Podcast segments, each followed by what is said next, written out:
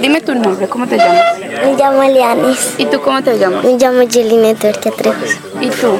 Kelly. ¿Y tú cómo te llamas? Evelyn. Evelyn. Hola, le voy a hacer una entrevista. Me llamo César. Para usted, ¿qué es la comunidad de paz? Eh, trabajar y echar dormir y, y estar en las reuniones. Sabemos que, que empezaron las masacres en el departamento de Córdoba porque necesitaban Urra 1. Necesitaban Urra 1. Entonces eh, empezaron, eh, desplazaron, asesinaron cualquier cantidad de gente con más, digamos, torturas que se podía practicar en ese momento. Les voy a hacer otra entrevista. Para usted también.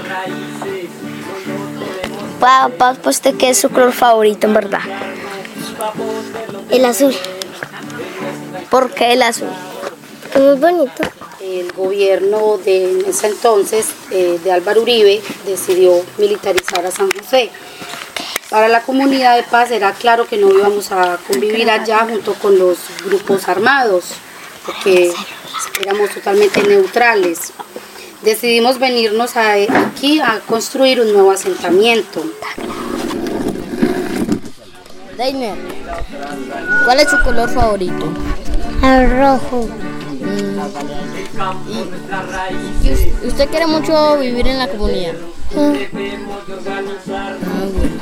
Dainer, otra preguntita. ¿Usted cuántos años tiene?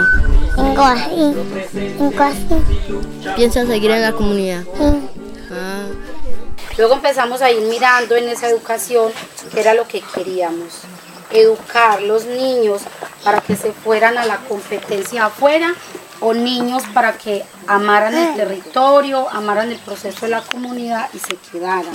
¿Cómo le pareció este taller? Pareció muy bueno, muy chimba. Me gustó estar con ustedes. Y me gustó conocer el sonido de su comunidad. Despídase del público. Diga, chao. Chao.